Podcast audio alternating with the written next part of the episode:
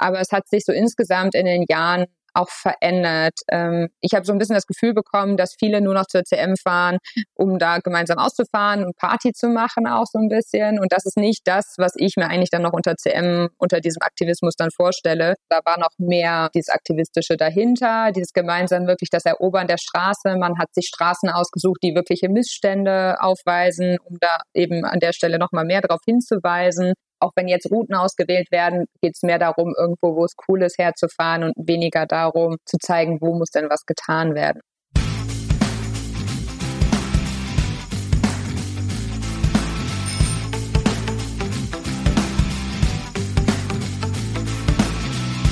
Jetzt Radfahren, der Karl-Podcast. Hallo, hier ist wieder Florian Sturm und ihr steckt wieder mittendrin in einer neuen Ausgabe von Jetzt Radfahren, dem Karl-Podcast. Wenn ihr in einer mittelgroßen bis großen deutschen Stadt lebt und euch ein bisschen für die Belange der FahrradfahrerInnen interessiert, dann ist euch der Begriff Critical Mass definitiv ein Begriff. Vielleicht seid ihr auch schon mal selbst mitgefahren, kennt Freunde und Bekannte, die mitgefahren sind oder gehört womöglich auch zum Kernteam einer CM-Veranstaltung. Die CM, sie wurde 1992 in San Francisco gegründet und ist das fahrradaktivistische Vehikel weltweit. Ich glaube, es gibt sie inzwischen auf allen oder wenn man die Antarktis mal auslässt, fast allen Kontinenten. Und sie bringt jeden letzten Freitag im Monat Millionen RadfahrerInnen auf die Straße, um für eine bessere Fahrradinfrastruktur und Fahrradverkehrspolitik zu demonstrieren. Kritiker allerdings behaupten, die CM, so erfolgreich sie auch in den Anfangsjahren war, ist längst überflüssig. Es sei nur noch eine Tourismusveranstaltung und um fahrradpolitische und fahrradaktivistische Aspekte geht's, wenn überhaupt, nur noch am Rande. Auch Chris Carlson, einer der Co-Gründer, ist dieser Meinung. Zombiefahrten hat er die Critical Mass Events in seiner Heimatstadt San Francisco genannt. Ich habe heute Kirsten Haberer zu Gast und will mit ihr genau diese Frage klären. Inwieweit ist die Critical Mass noch relevant? Was muss sich vielleicht verändern? Gibt es bessere Wege, um Fahrradaktivismus zu betreiben? Und wie kann man, wenn man es trotzdem möchte, seine eigene Critical Mass gründen? Kirsten ist selbst Fahrradaktivistin in Wuppertal, hat viele, viele Jahre Critical Mass Erfahrung und setzt sich auch darüber hinaus auf anderen Plattformen für eine bessere Mobilität ein. Also, setzt den Helm auf und macht euch bereit. Denn wir treten jetzt ordentlich in die Pedale mit Kirsten Haberer. Hallo Kirsten, herzlich willkommen im Karl-Podcast. Hallo, danke. Kirsten, wann hast du das letzte Mal auf dem Fahrrad gesessen und wohin bist du gefahren? Äh, gestern das letzte Mal, heute war ich noch nicht draußen und zwar bin ich zur Arbeit und zurückgefahren, zumindest in Teilen, also mit Bahn und Fahrrad bin ich gestern gependelt. Und gibt es einen bestimmten Geruch, den du mit dieser Fahrt von gestern verbindest? Äh, es hat nach Herbst gerochen. Also das Laub wird langsam feuchter äh, und das riecht nach Herbst auf der Nordbahntrasse und das ist einfach wunderschön. Und ähm, als wir im Vorgespräch miteinander gesprochen haben, hast du gesagt, du bezeichnest dich selber als Fahrradaktivistin. Was macht eine Fahrradaktivistin aus, beziehungsweise was macht dich als Fahrradaktivistin aus? Ähm, ja, zum einen fahre, also ich bestreite meinen Alltag komplett mit dem Fahrrad. Ähm, das alleine reicht aber noch nicht aus, aber ich versuche mich auch darüber hinaus ähm, für eine Mobilität eben für alle einzusetzen, dass sich alle sicher im Straßenverkehr bewegen können und auch Leute zu beraten, wie sie ihre Mobilität vielleicht ändern und anpassen können. Und das ist für mich ein Teil des Fahrradaktivismus, den ich betreibe. Wie sieht diese Beratung dann konkret aus? Ich betreibe hier mit anderen zusammen im ehrenamtlichen Team die freien Lastenräder in Wuppertal und verleihe die, aber da kommen auch immer wieder Menschen auf uns zu, die fragen, welche Lastenräder sie nutzen können oder neben dem Ausprobieren natürlich und äh, auch Leute, die sich ein normales Fahrrad anschaffen, E-Bike anschaffen wollen. Vieles im Freundeskreis, aber auch darüber hinaus und dass man da so ein bisschen grob sagen kann, was sind denn die Mindestvoraussetzungen oder was kann denn überhaupt passen oder auch, dass ich dann meine eigenen Räder verleihe, damit andere Leute es einfach mal ausprobieren können. Und auch dazu gehört ebenso Wege zu zeigen. Also weil häufig guckt man, ja, sei es bei Google Maps, einfach nur die direkte Strecke. Das ist aber nicht unbedingt die fahrradfreundlichste Strecke. Und dann geht es eben auch um Beratung. Wo kann man denn idealerweise langfahren, um von A nach B zu kommen, mit weniger Steigung, hier in Wuppertal ein wichtiges Thema, weniger Autoverkehr vielleicht, wo man auch mit Kindern langfahren kann. Und das sind alles so Punkte, die ich hier auch mit wahrnehme. Du bist in Wuppertal geboren, du hast da studiert, du lebst auch heute noch dort, du arbeitest dort. Was gefällt dir besonders an Wuppertal? das Grüne tatsächlich. Also ich brauche einen Kilometer, kann ich äh, fahren und ich bin so weit im Grün und habe ganz viele große Wälder äh, um mich herum und auch die Berge. Also es sind nicht Riesenberge, es sind aber ordentliche Steigungen. Ich finde nur im Flachland, wenn man am Niederrhein unterwegs ist und 30 Kilometer nur geradeaus fährt, stumpf geradeaus fährt, das empfinde ich eher als langweilig, auch wenn ich hier manchmal fluche, wenn ich am Berg hänge. Aber grundsätzlich ist das insgesamt landschaftlich sehr, äh, ja, so abwechslungsreich, sehr grün und damit auch sehr schön. Hast du eine besondere Strecke oder einen Lieblingsort, äh, an den es dich immer wieder mit dem Fahrrad verschlägt? Tatsächlich nein. Also klar, die Nordbahntrasse, äh, der Radschnellweg hier in Wuppertal, der sich auch wirklich so taufen darf, äh, ist sicherlich einer meiner Lieblingsorte. Den benutze ich im Alltag, den benutze ich zum Pendeln. Äh, aber so richtig einen Lieblingsort habe ich tatsächlich nicht. Ich glaube, viele Orte in Deutschland, die haben sowas ähnliches wie die Nordbahntrasse nicht, so ein Radschnellweg. Kannst du uns mal mitnehmen, wie dort dein, dein Pendelweg beispielsweise aussieht? Du hast gerade angedeutet, der darf sich auch wirklich so nennen, also Radschnellweg. Wie ist man da unterwegs? Wie läuft es dort ab? Ein Radschnellweg ist, ähm, weil viele immer direkt darauf schimpfen, ja, da rasen ja die Radfahrer.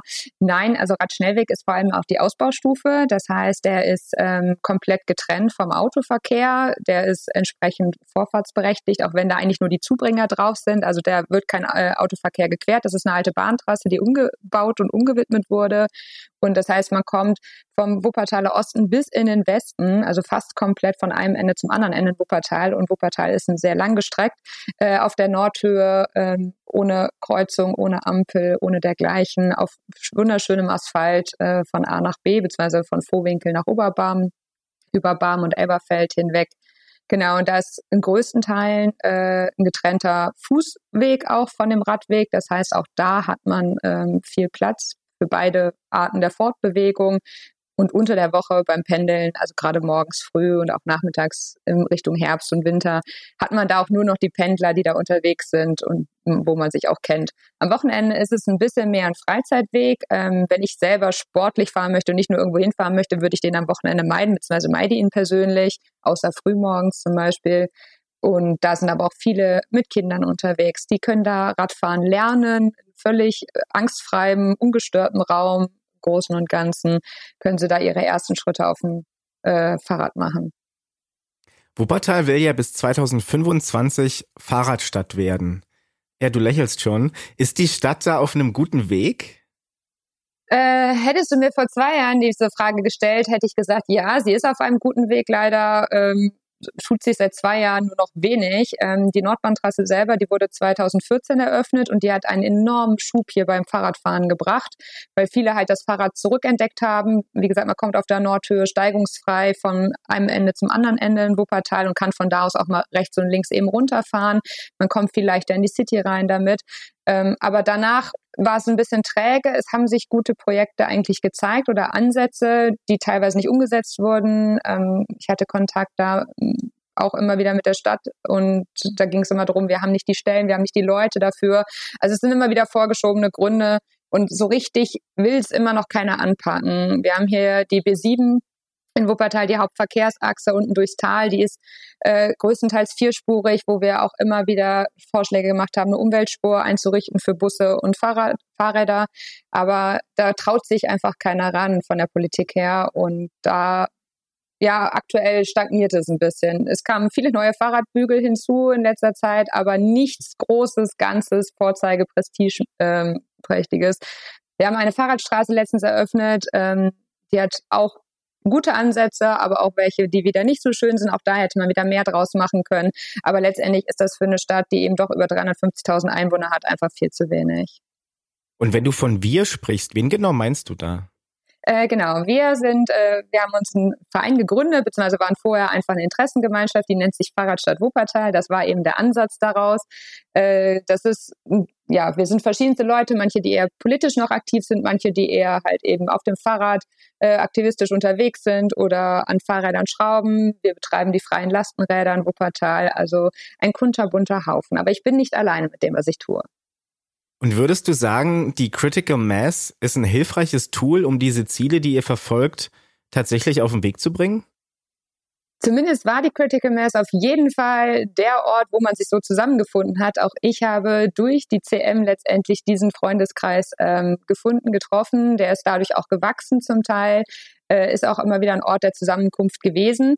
Früher ähm, war das auf jeden Fall der äh, Fall. Also 2015 war tatsächlich erst meine erste CM. Die CM in Wuppertal gibt es seit 2012. Und ähm, da waren wir noch sehr viele Menschen, die gerade für diese Rechte der Fahrradfahrer auf die Straße gegangen sind. Das würde ich jetzt aber so nicht mehr sehen. Also jetzt habe ich mehr meinen Aufgabenbereich oder sehen wir alle eher unsere Aufgaben an anderen Stellen, wo wir auch gemerkt haben, dass wir damit schon was bewirkt haben. Und auf der CM selber sehe ich das tatsächlich nicht mehr. Und die CM, die wurde ja vor ziemlich genau 30 Jahren im September 1992 in San Francisco gegründet, ist inzwischen ein, ich würde mal sagen, ein Format, das weltweit durchgeführt wird, aber viele oder manche Karl-HörerInnen ähm, wissen vielleicht noch nicht, was eine CM genau ist. Kannst du mal ganz kurz das Konzept dahinter erläutern? Ja, ähm, man trifft sich an einem festgelegten Tag in der Regel in, in ähm, bei uns in Wuppertal ist es der erste Freitag im Monat. Wir sind da etwas abgewichen von den anderen, wo es meistens der letzte Freitag im Monat war, ähm, an einem bestimmten Ort zu einer bestimmten Uhrzeit und jeder kann mitfahren. Ähm, es wird aber nicht angemeldet. Es ist also keine offizielle Demonstration, sondern man beruft sich ein bisschen auf die STVO. Man ist ein geschlossener Verband, mehr als 16 Fahrräder. Das ist ein wichtiger Punkt, dass es nicht angemeldet ist, oder? Für die CM. Für uns auf jeden Fall. Es gibt Städte, die melden es wohl an oder da gab es immer mal wieder Stress. Es gab auch Behörden, die darauf gepocht haben, dass es angemeldet werden soll. Das hatten wir hier Gott sei Dank nie. Genau, es soll nicht angemeldet sein. Es ist keine äh, offizielle Versammlung, Demonstration, sondern einfach nur Fahrradfahrer, Fahrradfahrerinnen, die zusammenkommen und gemeinsam Fahrrad fahren wollen. Und dann gibt es auch keine festgelegte Route, keine festgelegte Dauer, sondern wer vorne fährt, entscheidet im Prinzip über die Richtung. Hm, klar, manchmal spricht man sich so ein bisschen ab. Ich sage, der Wuppertal mit den Bergen ist so ein bisschen eingeschränkt. Also man nimmt nicht die steilsten Straßen nach oben, sondern befindet sich entlang der Talachse. Ja, und macht eigentlich mit guter Laune Licht und äh, versucht man auf den Fahrradverkehr aufmerksam zu machen. Wie bist du denn 2015 zu deiner ersten CM gekommen? Äh, über einen Freund, den ich äh, den ich schon kannte, den kannte ich auch vorher, mit dem hatte ich Radtouren vorher gemacht und der hat mich dann dahin mitgenommen und auch so ein bisschen in diesen ehrenamtlichen äh, Teil oder von diesen Leuten, die da Sachen bewirken, mit reingebracht und der hat mich dann mitgenommen zur ersten CM, mit, mitgefahren, habe darüber die anderen Leute kennengelernt und dann bin ich in diese ja, Fahrrad, IG Fahrradstadt Wuppertal gelandet, woraus sich dann immer mehr entwickelt hat. Kannst du dich noch an dieses, an dieses Szenario, an dieses Setting, an dieses Gefühl erinnern von deiner ersten CM? Weil für mich tatsächlich war das was, was ganz Besonderes. Es war hier in Leipzig. Wir waren, ich glaube, am Ende 300 Fahrräder knapp, die zweieinhalb, drei Stunden durch Leipzig gefahren sind. Und ähm, es war schon in gewisser Hinsicht ein besonderes Gefühl. Wie war das für dich damals 2015? Das würde ich unterschreiben. Für mich war es auch, ich bin damals zwar Fahrrad im Alltag gefahren, hatte auch mein Auto ähm, zwei Jahre vorher verkauft und nicht mehr genutzt, aber war eigentlich eher so für mich unterwegs. Also ich hatte ein paar Freunde, mit denen ich mal Radtouren gemacht habe, aber nicht in, in größerer Menge. Und dann war es echt ja erstaunlich die Menge an Leuten, die gute Laune dabei. Und dann finde ich auch faszinierend, was es alles so für Fahrräder natürlich gibt. Da guckt man natürlich auch immer gern überall hin. Ja, und dann einfach dieses gemeinsam, da hat man wirklich dieses Gefühl, wir erobern die Straße. Ich sprach ja eben die B7 an. Und die B7 ist auch ein häufiger Teil eben bei der CM in Wuppertal. Und da einfach mal so völlig frei und ohne Angst fahren zu können in so einem Verband, das ist schon ein schönes Gefühl. Und das ist eigentlich das, was man im Alltag halt auch haben möchte. Ja, das war wirklich ganz viel gute Laune. Im Sommer sowieso immer. In Wuppertal haben wir da auch so, ja, in dem Sommer schätze ich jetzt auch mal 300 bis 500 Teilnehmende gehabt. Ähm, in den höchsten Zeiten hatten wir über 700 Teilnehmende, was eine sehr gute Zahl ist mit den, ja, dem Hintergrund, den wir hier in Wuppertal haben. Und da bin ich auch gerne dann immer wieder mitgefahren. Dann immer mehr Freunde letztendlich dazu, mit Musikboxen dabei, wie gesagt, Licht und teilweise auch Plakaten. Macht das schon viel Spaß. Also du warst dann schon eine regelmäßige Teilnehmerin die nächsten Jahre. Genau, ich bin die ganzen Jahre mitgefahren. Ähm, es hatte sich dann ein bisschen, ja, einmal durch Corona, da haben wir dann hier ähm, davon abgesehen, gemeinsam auf die Straße, also gemeinsam zu fahren, war ja auch nicht so ganz erlaubt. So ein bisschen dezentralisiert wurde dann dazu aufgerufen, trotzdem zu fahren und auch mal mit Plakaten irgendwie eine Meinung zu zeigen. Aber es hat sich so insgesamt in den Jahren auch verändert. Ähm, ich habe so ein bisschen das Gefühl bekommen, dass viele nur noch zur CM fahren, um da gemeinsam auszufahren und Party zu machen auch so ein bisschen. Und das ist nicht das, was ich mir eigentlich dann noch unter CM, unter diesem Aktivismus dann vorstelle. Und da ich gleichzeitig eben auf anderen Ebenen auch aktiv geworden bin, aktiver geworden bin, ist das für mich dann irgendwann nicht mehr das Sprachrohr gewesen. War das denn anders, als du angefangen hast mitzufahren, so rund um 2015? War da dieser dieser aktivistische Teil, beziehungsweise auch in gewisser Hinsicht ja dieser Protestgedanke, war der mehr dabei, als er dann die Jahre später präsent war? Oh, Finde ich schwierig zu sagen. Ich würde sagen, ich habe mich ja auch irgendwie entwickelt dann, dadurch, dass ich dann da Kontakte oder andere Wege noch eingeschlagen habe und andere Projekte gemacht habe. Für mich war es aber schon so, da war noch mehr ähm, dieses Aktivistische dahinter, dieses gemeinsam wirklich das Erobern der Straße. Man hat sich Straßen ausgesucht, die wirkliche Missstände aufweisen, um da eben an der Stelle nochmal mehr darauf hinzuweisen. Und das habe ich nicht mehr. Also auch wenn jetzt Routen ausgewählt werden, geht es mehr darum, irgendwo, wo es cool ist, herzufahren und weniger darum, zu zeigen, wo muss denn was getan werden. Also das ist mein persönliches Gefühl dieser Fahrradaktivistische, Fahrradpolitische Aspekt, der war ja auch einer der Gründungsimpulse, Gründungsimpulse für die CM. Ich habe für die Ausgabe Karl 122 ein Interview geführt mit äh, Chris Carlson, einem der Co-Gründer der Critical Mass. Und der ähm, hat auch von den frühen Tagen erzählt, ne, 92, 93, 94, wo dann viel T-Shirts bedruckt wurden und Plakate und so weiter und so fort. Aber ich glaube, in dem Maße fahrradaktivistisch, also so habe ich es in Deutschland zumindest noch nicht gesehen, dass da wirklich groß Plakate äh, vorbereitet und T-Shirts bedruckt werden. Ähm, wir, also in Wuppertal haben wir sowohl Plakate mal bedruckt, äh, wir haben auch ein eigenes Logo, was einer aus den Reihen angefertigt hat, sogar in verschiedenen Arten. Da gab es Plakate, es gibt Aufkleber, es gibt Speichenkarten. Also grundsätzlich ist es schon auch ein wichtiger Punkt, auch das, dieses Zugehörigkeitsgefühl. Ähm, ich habe das auch nach wie vor, diese Speichenkarten an meinen Alltagsrädern mit dran und fahre die auch gerne rum, weil sie immer noch auf ein wichtiges Thema einfach hinweisen. Und für viele Leute, wie gesagt, dass der erste Schritt in so einen Aktivismus vielleicht auch rein ist, worüber sich dann vielleicht eben Freundschaften und Kontakte äh, erarbeitet werden, wo man einfach woanders auch noch was erreichen kann. Wir haben jetzt auch hier in einem Stadtteil in Ronsdorf, ist auch oben auf dem Berg, ähm, auch ein bisschen abgeschiedener, so im Vergleich zur Innenstadt. Die haben jetzt eine eigene CM aufgemacht, weil die da oben ganz viele Missstände haben. Das bringt aber denen nichts, wenn wir nur in Elberfeld und Barmen, also in den Hauptzentren von Wuppertal langfahren. Und deswegen gehen die da oben jetzt auch für ihre Rechte auf der Straße. Also es ist nach wie vor ein wichtiger Punkt. Ähm, nur an manchen Ecken ist es halt so, dass so nach einer gewissen Zeit man damit nicht mehr weiterkommt und dann eben auch andere Wege noch suchen muss. Aber ich bin froh, dass DCM hier nach wie vor läuft und auch immer noch gut besucht ist, ohne dass man da mit einem großen Kernrumpfteam auflaufen muss, wie es vielleicht am Anfang immer der Fall war, um überhaupt diesen Verband bilden zu können. Das ist mittlerweile ein Selbstläufer und für viele eben der Einstieg auch mit ins aktivere Fahrradfahren. Und deswegen darf es gerne so bleiben und soll auch gerne noch lange so bleiben wie man eine eigene CM aufbaut, beziehungsweise viel wichtiger eigentlich dann auch am Leben erhält. Darauf werden wir später noch ganz kurz eingehen. Ähm, interessant fand ich bei meinem Gespräch mit Chris Carlson, er meinte dann, äh, wie gesagt, gegründet 1992, aber schon nach vier, fünf, sechs Jahren sei das Format eigentlich überflüssig. Das wären irgendwie Zombiefahrten und ne, es fahren irgendwie nur noch Touristen mit. Und ähm, es sei nicht mehr das richtige Vehikel, um diese Aspekte, die man eigentlich denen man eigentlich Gehör verschaffen möchte, die auch in die Öffentlichkeit zu tragen. Würdest du das unterschreiben, dass ähm, die Critical Mass vielleicht mal relevanter war, als sie es heute ist? Das würde ich auf jeden Fall unterschreiben. Allein schon, aber aus dem Punkt her, dass ähm, ich sprach den Radverkehrsanteil in Wuppertal an, der ist extrem gestiegen durch die Nordbahntrasse. Bevor es die gab, waren hier sicherlich viele einzelne, vereinzelte Fahrradfahrende, die sich aber vielleicht auch gar nicht kannten. Das heißt, es ist wirklich für mich immer noch der Hauptpunkt, um sich vielleicht zu vernetzen, weil dadurch auch auf Facebook, sei es, dass da Gruppen zur Critical Mass vor Ort sind, da werden dann auch verkehrspolitische Themen diskutiert oder reingebracht. Also für diesen Aspekt dieses Vernetzens finde ich nach wie vor ganz, ganz wichtig. Mm, ja, auf der Straße selbst, das hatte ich ja auch schon gesagt, die Leute, die da mitfahren, nicht jeder hat dieses Ansinnen, warum sie da mitfahren. Und deswegen ja, würde ich damit konform gehen. Es ist nicht mehr das Gleiche sicherlich. Ähm, der Radverkehr ist gestiegen immens. Der hat auch ein bis besseres Hörrohr an vielen Stellen auf jeden Fall in Deutschland. Es gibt aber auch Städte oder Orte, wo das noch ganz gruselig ist und da auch immer noch schwierig ist, die CM eben überhaupt ins Leben zu rufen oder am Laufen zu halten. Und hier in Wuppertal, wo es eben so ein relativer Selbstläufer jetzt ist, hat man sicherlich noch andere Stellen, aber ja, vernetzt euch und geht gemeinsam auf die Straße. Das ist immer besser, als alleine vor sich hinzufahren.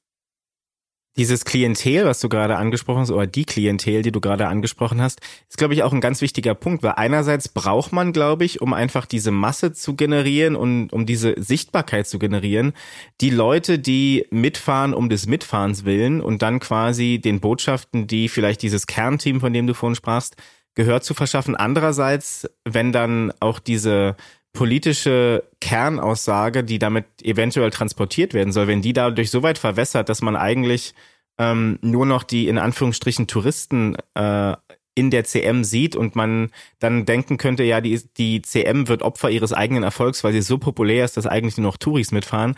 Diese Balance zu finden, stelle ich mir gar nicht so einfach vor zwischen den Leuten, die wirklich fahrradaktivistisch dort was erreichen wollen und dann den Leuten, die immer mal wieder mitfahren. Einerseits, weil sie dann der ganzen Sache Masse geben. Andererseits aber auch, um dann vielleicht irgendwann auf lange Sicht doch eher in, die, in den Fahrradaktivismus einzusteigen. Wie habt ihr das versucht zu machen oder habt ihr das überhaupt versucht aktiv zu gestalten bei eurer CM in Wuppertal? Oh, ich glaube, so richtig aktiv nicht. Ich sagte ja, also man hat sich immer noch verabredet und geguckt, dass wir mit den Leuten, wo wir uns auch von der CM auch unter anderem kannten, immer vorher noch mal explizit verabredet hat, dass man zusammenfährt, dass man sich schon mal überlegt, ähm, vielleicht mal vorne zu fahren, wenn es zum Beispiel gerade da war mal eine Stelle hinten in Wuppertal-Sonnenborn, da gab es gerade eine Entscheidung, verkehrspolitische Entscheidung und da äh, wurde was total Blödes geplant und dann haben wir halt auch mal intern gesagt, so, wir setzen uns jetzt mal an die Spitze und fahren da mal lang, um auf diesen Missstand eben hinzuweisen. Und das ist dann eben schwierig, wenn dann eben touristische Leute dabei sind oder Leute, die nur Fahrrad fahren wollen, die dann eben nicht unter diesem mit diesem Hintergedanken irgendwelche Routen planen oder eben irgendwo abbiegen, sondern eher da, wo sie dann aus Spaß gerade mal langfahren wollen. Das heißt, man kann das sicherlich ein bisschen lenken, wenn man das denn möchte. Und äh, vieles ergibt sich dann aber vor allem auch im Winter oder auch in den dunkleren Monaten, weil da ist es dann nur noch der Kernteam, da kommen dann nicht mehr die Menschen, die eben nur ab und an mal CM fahren oder kommen nur noch weniger. Und da kann man dann sowas eher erreichen und sehen, wer gehört dann wirklich zum Rumpfteam oder wer fährt eigentlich immer. Und da haben wir mittlerweile hier eine große Gruppe einfach, die das immer wieder am Leben erhalten hat. Ähm, und da mache ich mir deswegen diesbezüglich keine Gedanken, dass das hier dadurch komplett zum Opfer fällt oder nicht mehr existent ist. Ähm, in anderen Städten sah das aber tatsächlich anders aus. Also wir haben hier in Wuppertal scheinbar sehr gute Fahrradfahrende, die da immer noch Spaß dran haben, das nach vorne zu bringen. Und so eine CM, die kann man ja im Grunde aus zwei Perspektiven betrachten. Einmal als Teilnehmer, ne, alles ist toll, Musik, Luftba äh, Luftballons und Luftblasen und man hat gute Laune und kann sich äh, mal auf drei auf einer dreispurigen Straße mit seinem Fahrradnachbar, mit seiner Fahrradnachbarin unterhalten. Es gibt aber auch die Außenperspektive von Fahr von AutofahrerInnen, die im Stau stehen, von der Polizei, die da irgendwie versucht einzugreifen beziehungsweise zu regeln. Und du kennst zumindest nicht, als, nicht aus der Autofahrerperspektive, aber trotzdem kennst du beide Seiten, weil du eben auch für den für die Stadt Wuppertal am grünen Tisch Radverkehr sitzt und dort ja eben auch ähm, so ein bisschen vermittelst. Wie ist das Feedback, das dir so entgegenschlägt, wenn dir Nicht-TeilnehmerInnen von ihren Erfahrungen mit einer CM berichten? Ähm, also wir hatten tatsächlich nie ähm, Probleme wirklich mit Autoverkehr oder mit der Polizei, mit dem Fahrradfahren als solches. Die Missstände, die tatsächlich, und dann kommen wir zu dem Punkt des Touristischen, die da eher ähm, aufkamen, waren eher so Glasflaschen oder auch die dann irgendwie entweder kaputt gegangen sind auf den Straßen oder auch Leute, die dann ihren Müll irgendwo hinterlassen haben. Also das waren dann eher die negativen Aspekte, die an einen rangetragen wurden und nie über die Fahrradfahrten selber. Also das war immer kein Thema. Man hat dann ähm, ja da auch mal versucht, so ein bisschen zu vermitteln, einfach darauf hinzuweisen, sowieso auch Fehlverhalten. Das mache ich auch, wenn ich mit der CM selber auf der CM mitfahre und ich sehe jemanden über den Bürgersteig fahren, dann spreche ich die Leute auch aktiv an, ne, dass man doch eigentlich ein gutes Bild darstellen möchte für den Radverkehr und nicht negativ ähm, auffallen möchte. Äh, ja, also von daher, das war dann ein Punkt, ähm, wo die Polizei mal präsenter wurde. Das hatte in Köln angefangen. Da gab es dann auch ein bisschen Probleme mit der Polizei. Die wollten das so ein bisschen leiten, auch hier. Und dann wollten sie auch immer so ein bisschen einen Veranstalter finden. Letztendlich hat das dann aber gut funktioniert, dass es nicht weiter eskaliert ist damit. Ähm, auch das sah in anderen Bundesländern teilweise sehr schlimm aus oder wo mittlerweile angemeldet wird deswegen. Und da waren natürlich hier schon so ein bisschen die Gespräche, dass man da aufgeklärt hat, was ist denn CM, was machen wir, was ist das Ziel. Und das hat eigentlich ganz, war immer entspannte Gespräche im Großen und Ganzen. Und äh, da haben wir auch ein gutes Verhältnis da zu den Vertretern der Polizei immer gehabt. Auch die, die jetzt vor Ort mitfahren, man kann sich mit denen unterhalten, man konnte auch denen Feedback geben, wie, ob man das okay fand, wie sie sich an dem Tag verhalten haben, weil auch diese mit äh, Polizeimotorrädern über den Gehweg teilweise gefahren, was auch gar nicht geht, ähm, wollten versuchen, das zu lenken. Aber mittlerweile hat sich das eingespielt, die Polizei begleitet das ganz entspannt und auch das ist auch ein schönes Zeichen letztendlich, dass man da miteinander dann, auch wenn es nicht angemeldet ist, ähm, für die gute Sache einsteht. Und wie verhält sich's beispielsweise, wenn ihr auf einer CM fahrt und ne, der Gegenverkehr staut sich auch durch die CM und ihr kriegt dann den Stinkefinger oder ihr werdet angehupt? Weil es ist ja, nicht jeder freut sich ja, dass gerade die CM da durch die Straßen rollt. Och, ja, es ist halt freitagsabends. Warum Leute da so gestresst sind, frage ich mich dann eh immer. Ähm, ich reagiere dann immer eher mit Lächeln, Winken und ich habe Seifenblasen dabei. Also ich versuche gute Laune zu transportieren und auch da der Großteil der Autofahrenden äh, reagiert nicht negativ. Das nehme ich hier definitiv nicht wahr. Also die, die winken auch zurück, hupen manchmal, aber auch manchmal so ein positives, unterstützendes Hupen. Klar, muss er auch manchmal aufpassen, wenn da welche aus Seitenstraßen reinfahren und nicht sehen, dass da eben noch äh, der Verband größer ist. Aber auch da, wenn man mit den Leuten redet, sie äh, ja informiert, was man da macht, warum man das macht, kriegt man eigentlich meistens auch was Positives zurück. Und diejenigen, die eh dann schon irgendwie aggressiv sind, die würde man auch nicht überzeugen können mit Argumenten. So Leute gibt's überall, gibt's immer, gibt's im Alltag, gibt's äh, in jedem Bereich. Sowas muss man dann letztendlich ignorieren und sich daran erfreuen, was halt positiv verlaufen ist. Und du hast es auch schon so ein bisschen angedeutet, dass du früher ja aktiver bei der CM dabei warst, aber jetzt andere Wege, andere Plattformen versucht hast zu finden und sie, glaube ich, auch gefunden hast für die Botschaften, die du äh, in die Welt hinaustragen willst, um Fahrrad, äh, um Wuppertal zu einer besseren Fahrradstadt zu machen. Was sind das äh, für Wege und für Plattformen, die du für dich, die ihr für euch im Verein Fahrradstadt Wuppertal jetzt gefunden habt? Ja, also zum einen ähm, sind wir, wie gesagt, auch ähm, recht nah mit der Stadt, auch also gerade mit dem Ressort halt eben, die für den nicht motorisierten Verkehr zuständig sind. Das heißt, auch da besprechen wir Dinge, besprechen Missstände, ähm, können auch bei Planungen zumindest, also werden wir angehört, können da mit ähm, Tipps geben, wie es besser ist, wie es aus radfahrender Perspektive ist. Und dann natürlich die freien Lastenräder, womit wir Leute auch davon versuchen, zur Umgestaltung der Mobilität zu bewegen. Es kommen immer wieder welche, die mal ausprobieren wollen, mal einen Einkauf machen wollen mit unserem Fienchen. Ähm, sind alles Lastenräder, die mit einem äh, Elektromotor ausgestattet sind. Also man kommt überall hin und überall hoch, man kann Kinder damit mitnehmen und dann gibt es einige, die das eben mal ausprobieren und dadurch auch eben ja die positive Seite des Fahrradfahrens kennenlernen. Und wenn einer selbst auf dem Fahrrad sitzt, dann ist man auch im Auto dann entspannter gegenüber Fahrradfahrern, denke ich immer.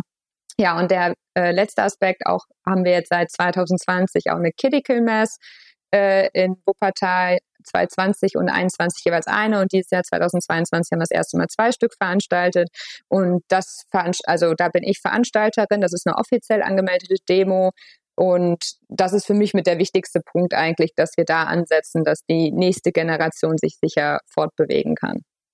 Und die Sachen, die du gerade angesprochen hast, Critical Mass, äh, Fienchen und so weiter, das sind ja doch Dinge und Formate, die aus der CM entstanden sind, oder? Durch dieses Netzwerken eben. Auch wenn du jetzt dich mit der CM nicht mehr so, ich will nicht sagen, nicht identifizierst, aber vielleicht eher den Fokus auf die anderen Formate legst.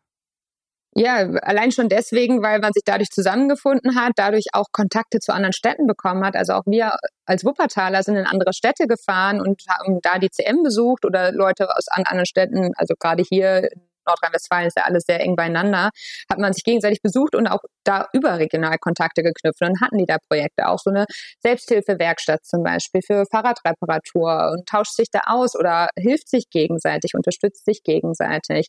Oder auch die freien Lastenräder, dadurch hat man Kontakte und äh, probiert das mal aus. Und so hatten wir auch ein freies Lastenrad aus Köln hier. Ähm, Mörchen war hier, hatten wir mal auspro zum Ausprobieren da. Ein Wochenende ist dann auch auf CM mitgefahren.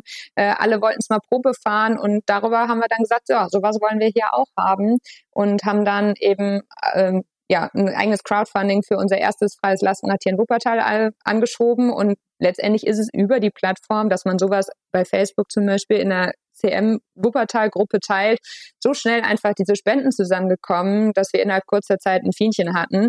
Also so nennt sich unser freies Lastenrad. Und dann war es auch so, dass bei jeder CM jeder einmal das Fienchen fahren wollte, weil da ist es halt wieder eine gute Plattform, es zu präsentieren erstmal. Sei es natürlich den anderen Fahrradfahrenden, aber auch im Straßenverkehr einfach, damit es noch mehr auffällt.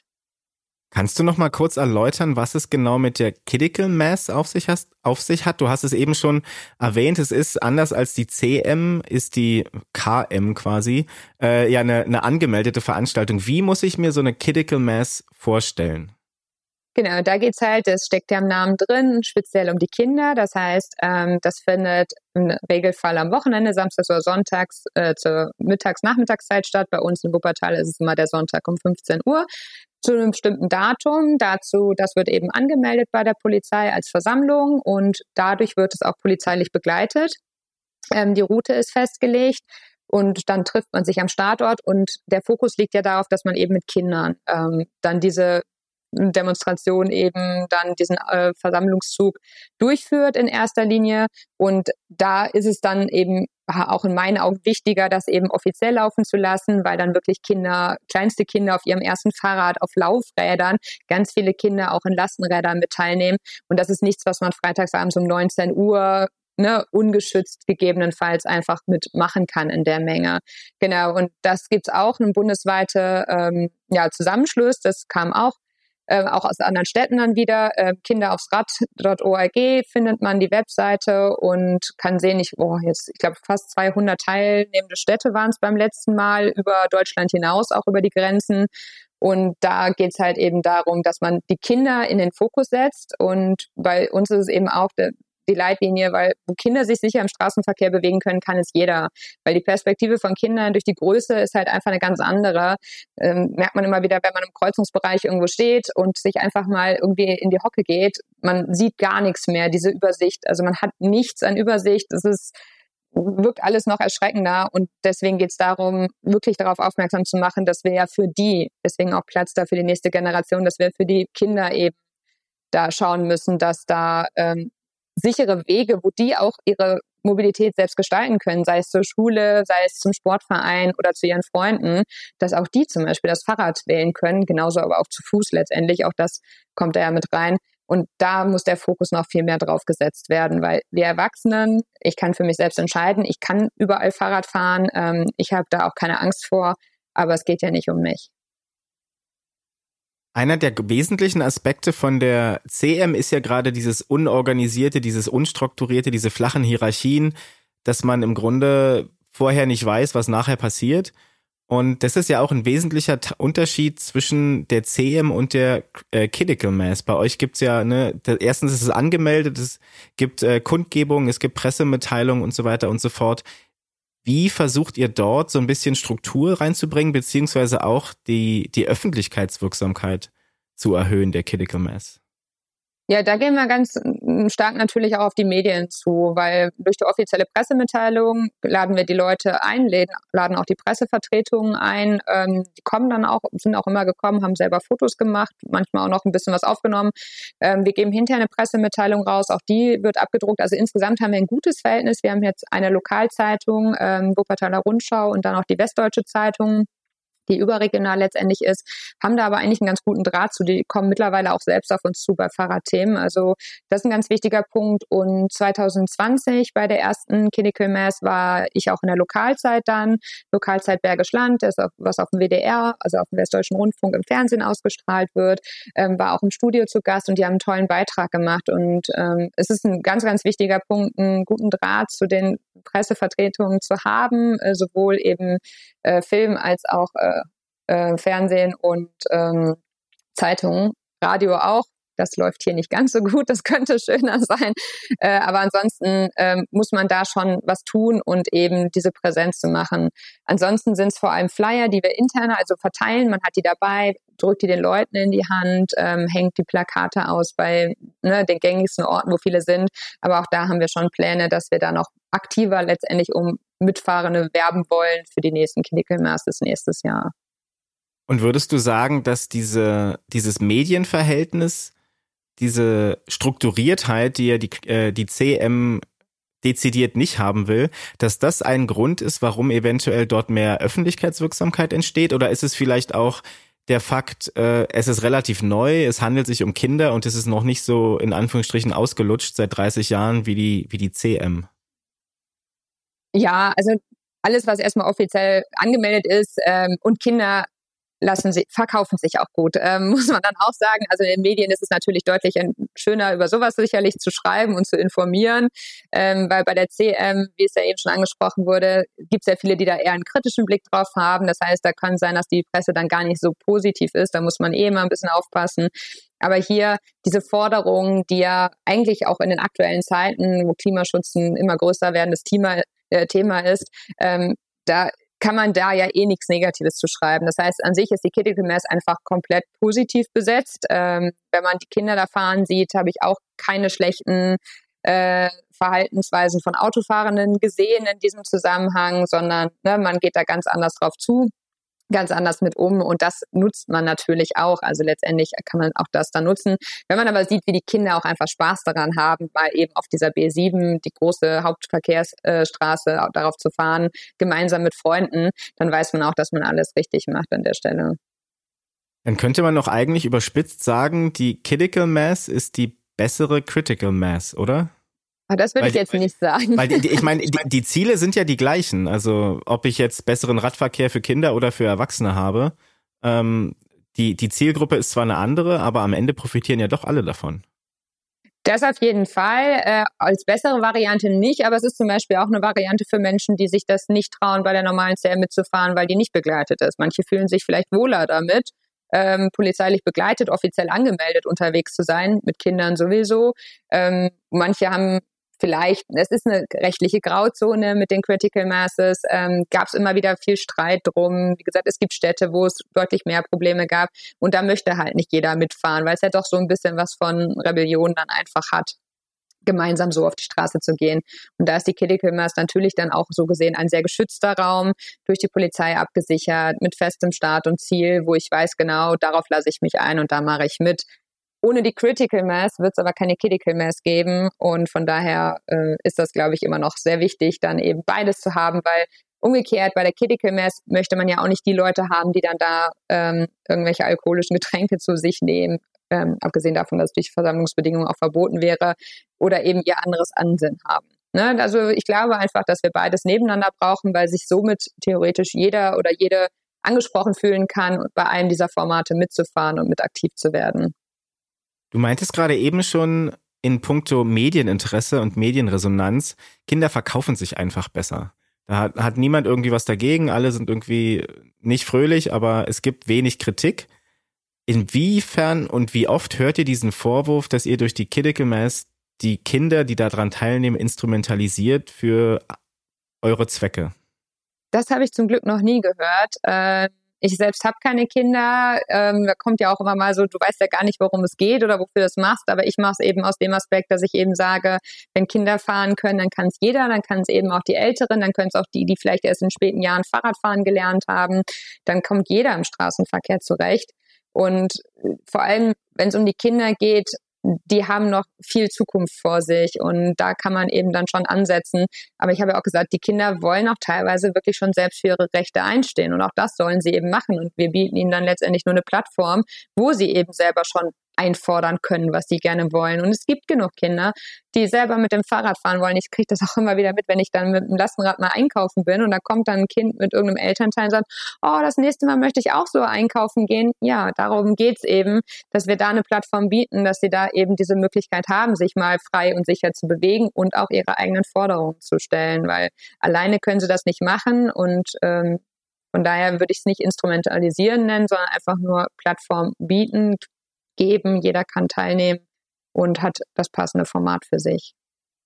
Bevor wir jetzt gedanklich so ein bisschen auf die Zielgerade in Richtung ähm, Ende des Gesprächs einbiegen, ich glaube, es, uns hören vielleicht auch einige Leute zu, die bei sich im Ort noch keine CM haben, aber dort vielleicht mal was starten wollen. Wie oder hast du Tipps, wie man seine eigene Critical Mass gründen kann und dann auch am Laufen hält? Worauf muss man achten? Was ist wichtig?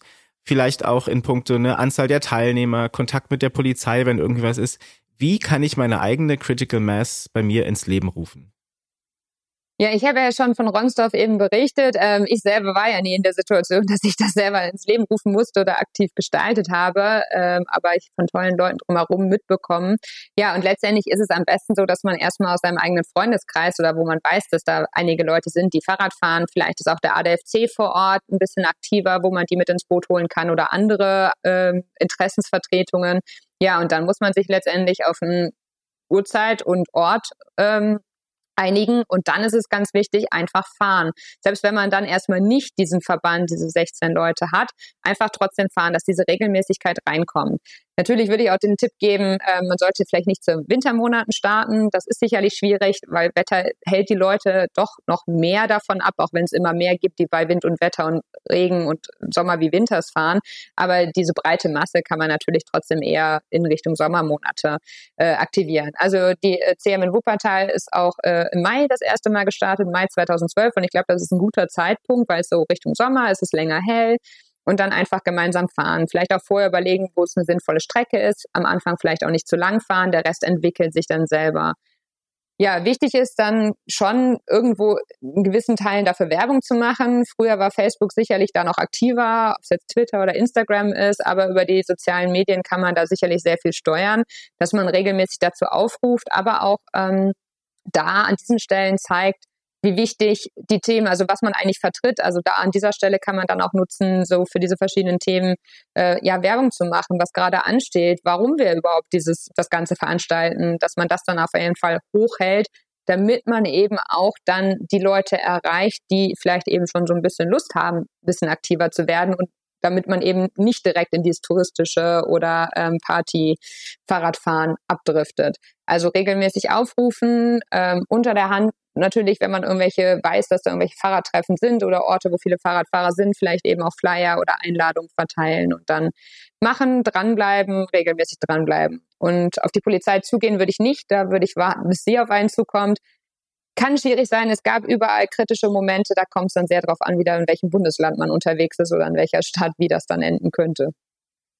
Auch gerade von äh, in puncto Verhalten und ähm, Zusammenkunft mit der Polizei, wenn ich jetzt beispielsweise die CM starte und noch nicht meine 16 FahrerInnen für die Verbandsfahrt zusammen habe, wir aber trotzdem fahren wollen, muss ich da anders fahren? Darf ich bestimmte Sachen nicht? Genau, also was, worauf man sich ja beruft, ist ja, wenn man so ein geschlossener Verband ist, dass wenn der erste Teil des Verbandes über äh, eine Ampel fährt, die grün ist, darf der Rest auch nachfahren, auch wenn die Ampel dann auf rot springt. Das ist ja einer der wichtigen Punkte, die wir dann eben dann für uns verwenden. Und das ist dann zum Beispiel nicht so. Das heißt, wenn wir weniger sind, dann müsste der Rest einfach stehen bleiben, wenn dann rot ist. Ähm, man hat nicht diese Vorfahrtsberechtigung da, um da als geschlossenen Verband zu gelten. Ansonsten eigentlich erstmal nichts. Ähm, in Wuppertal bei der ähm, zwei Spuren B7 in eine Richtung machen wir auch beide Spuren dicht, wenn wir sehr viele sind. Wenn es nicht so viele sind, würde ich da dann auch nur die rechte Spur nehmen, dass der Autoverkehr links dran vorbei kann. Das ist gefährlich, es ist schwierig, das muss man dann eh immer abschätzen. Deswegen sagte ich, man muss halt schon gucken, wo kann man gut herfahren, äh, wo lohnt es sich herzufahren, äh, wo kann ich vielleicht auch Leute begeistern, also dann auch mal in Richtung ähm, Innenstadt, also vorbei an Fußgängerzonen, wo vielleicht gerade im Sommer die Leute auch draußen sitzen. Also da kann man dann eben auch auf, auf sich aufmerksam machen. Also so ein bisschen muss man dann schon, sollte man schon gucken, wo ist es sinnvoll zu fahren und was sollte man vielleicht eher vermeiden. Und im Vorgespräch hast du mir auch noch gesagt, dass äh, Düsseldorf, die Landeshauptstadt von Nordrhein-Westfalen, die haben inzwischen keine CM mehr. Weißt du warum, wieso, weshalb? Also ob sie jetzt noch eine haben, ich weiß nur, dass sie jetzt echt ähm, ein oder zweimal hatte ich dann auch gelesen auf Facebook, dass es nicht stattgefunden hat oder dass sie nicht genügend Leute waren, als sie keine 16 waren. Ähm, ja, also vielleicht fehlte da so ein Rumpfteam, die das regelmäßig so angeschoben haben. Auch wenn man sich die sozialen Medien da eben anschaut, hat man nicht so viel von denen wahrgenommen, hatten jetzt auch keine Mass, was ich auch schade finde für so eine Landeshauptstadt. Ähm, das sind so ganz viele Aspekte, die dann zusammenkommen und ähm, ja, ich, es ist halt echt schade, dass da nichts stattfindet. Vor allem, da sind ja ein paar Änderungen gewesen.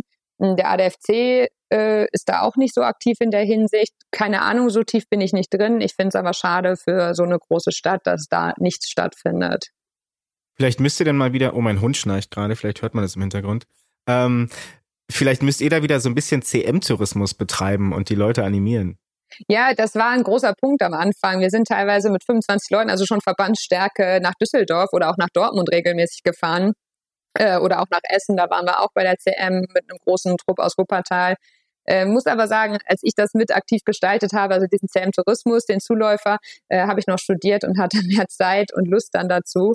Äh, ja, und Trotzdem, ganz wichtiger Punkt, man darf bei der CM nicht auf andere Menschen setzen, also nicht auf Menschen aus anderen Städten setzen. Das ist hilfreich, gerade am Anfang. Also wenn ich was starten möchte, kann ich ja mal gucken drumherum, wo ist denn was.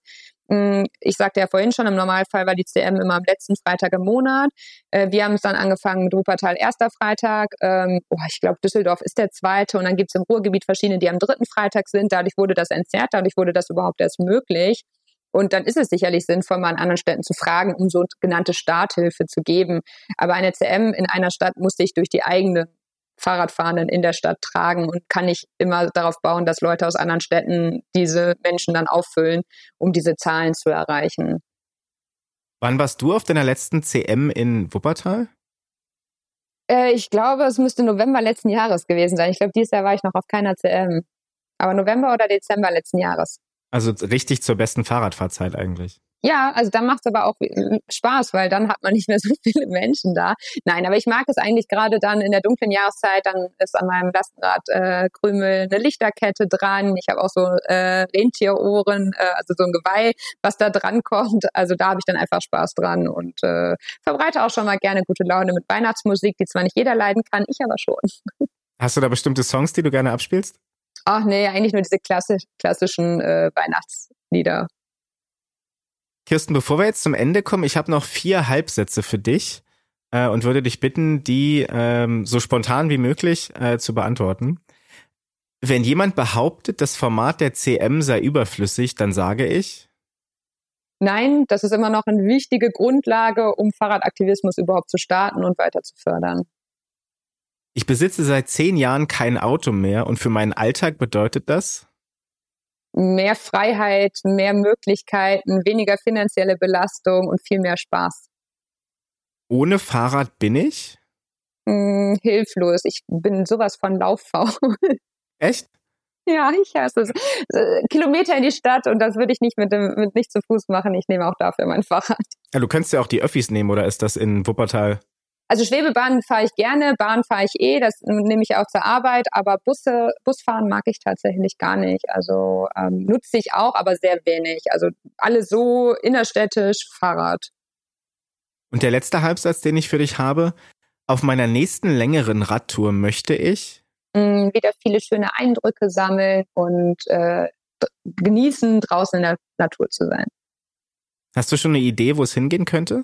Äh, auf jeden Fall ist nächste Woche geplant, nach Münster zu fahren, wo ich sehr viele gute Freunde habe. Ähm, außerdem geht's da zum Fußball, der WSV spielt da, den ich verfolge. Und ja, das sind immer schöne Anlässe, zusammenzukommen. Außerdem ist ein freies Lastenrad, kommt da aus Münster, äh, Schienchen 4 ist ein Cargo Bike Monkey und äh, das muss ein bisschen mal gewartet werden. Also kommen ganz viele Sachen zusammen. Das sind ungefähr 100, 120 Kilometer mit einer schönen Strecke. Und die fährst du dann an einem Tag? Ja. Und auch wieder zurück oder übernachtest nee, du dann? Nee, ich übernachte dann da. Wie gesagt, da habe ich Freunde und dann geht's am nächsten Tag dann vielleicht auch mit dem Zug zurück. Also da, da bin ich immer, das ist ja das Schöne, man ist flexibel und spontan. Ähm, ich fahre mit dem Fahrrad los, fahre dann aber auch mal zurück, dann eben im Zug oder eine Teilstrecke Zug, je nachdem, wie ich mich fühle, worauf ich Lust habe. Man ist zu nichts gezwungen und hat da seine Freiheiten. Das klingt auf jeden Fall nach der großen Freiheit im, im Fahrradsattel. Ja, Kirsten Haberer ist Fahrradaktivistin aus Wuppertal, wo sie unter anderem die Critical Mass veranstaltet und am runden Tisch Radverkehr der Stadtverwaltung teilnimmt und Wuppertal zu einer noch besseren Fahrradstadt äh, machen möchte.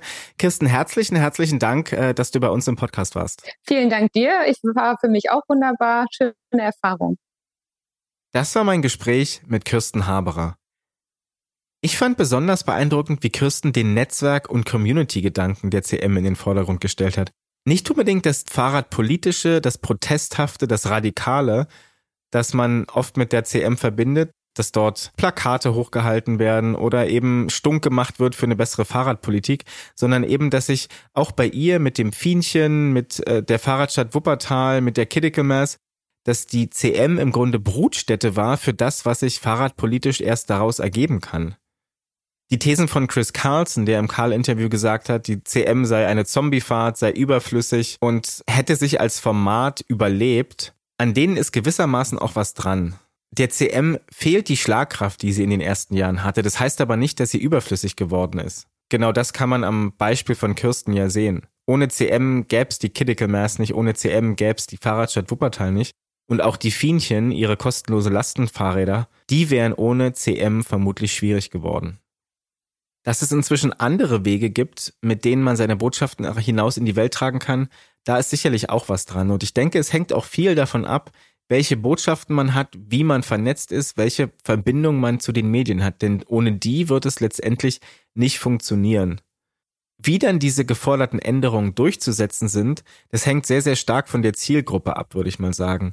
Verhaltensänderungen bei anderen StraßenteilnehmerInnen, bei FahrradfahrerInnen, bei AutofahrerInnen, die erreicht man vermutlich am ehesten durch Begeisterung, durch positive Akzeptanz und durch ein Gefühl, was Gutes zu tun. Wenn es dann offizieller wird und an Gesetze geht, da muss man dann vermutlich auch mal unbequem sein ob winkend, lächelnd und Seifenblasen pustend an einer CM teilzunehmen tatsächlich der richtige Weg ist, um Radfahrgesetze und Infrastrukturprobleme wirklich auf dem Papier, in der Bürokratie und gesetzlich zu lösen, ob das der richtige Weg ist, das wage ich zu bezweifeln. Da muss es dann vermutlich auch eher mal die Teilnahme an einem grünen Tisch sein, die Vermittlungsarbeit. Und auch da ist es vermutlich ganz hilfreich, wenn man mal so ein bisschen unbequem ist, kritisch ist und den Leuten auch auf die Füße steigt. Auch wenn die Critical Mass nicht mehr die Power und die Relevanz hat, wie sie es mal hatte, ist vermutlich jede Critical Mass, die nicht stattfindet, eine Critical Mass zu wenig. Denn Kirsten ist das beste Beispiel, was sich in puncto Fahrradaktivismus aus einer Critical Mass ergeben kann, auch wenn man schon eine Weile nicht mehr mitgefahren ist. Deswegen der Aufruf an alle HörerInnen. Geht ins Internet, hört euch um und informiert euch, wenn bei euch die nächste CM stattfindet. Vermutlich ist es der letzte Freitag im Monat andere Orte haben den ersten oder zweiten Freitag im Monat gewählt. Aber schwingt euch auf euren Drahtesel, nehmt teil und seid präsent, um die Fahrradinfrastruktur in eurem Ort und somit im Grunde auch in ganz Deutschland zu verbessern. Am Karl-Magazin und dem dazugehörigen Podcast arbeite ich selbstverständlich nicht allein. Zum Team gehören neben mir außerdem Björn Gertheis, Georg Zeppin, Andrea Escher, Johannes Decker, Kirsten Brodersen, Sandra Brotbeck, Sven Damson, Ulrike Knorr und Maximilian Heinrich. Wusstet ihr eigentlich, dass Karl Dreis nicht nur als Erfinder des Fahrrads gilt? Angefangen hat er seine Karriere ja als Forstarbeiter. Allerdings hat er an diesem Job nur mal sechs Jahre gearbeitet. Mit gerade mal 21 Jahren hat ihn das Forstamt dann von seinem Dienst freigestellt, ihn weiter bezahlt, aber eben die Möglichkeit gegeben, an seinen Erfindungen zu basteln. So erfand Dreis neben dem Vorläufer des Fahrrads außerdem eine Notenschreibmaschine, eine Schnellschreibmaschine für 16 Buchstaben, zwei vierrädrige Fahrmaschinen und eine Laufmaschine, die sogenannte Dresine.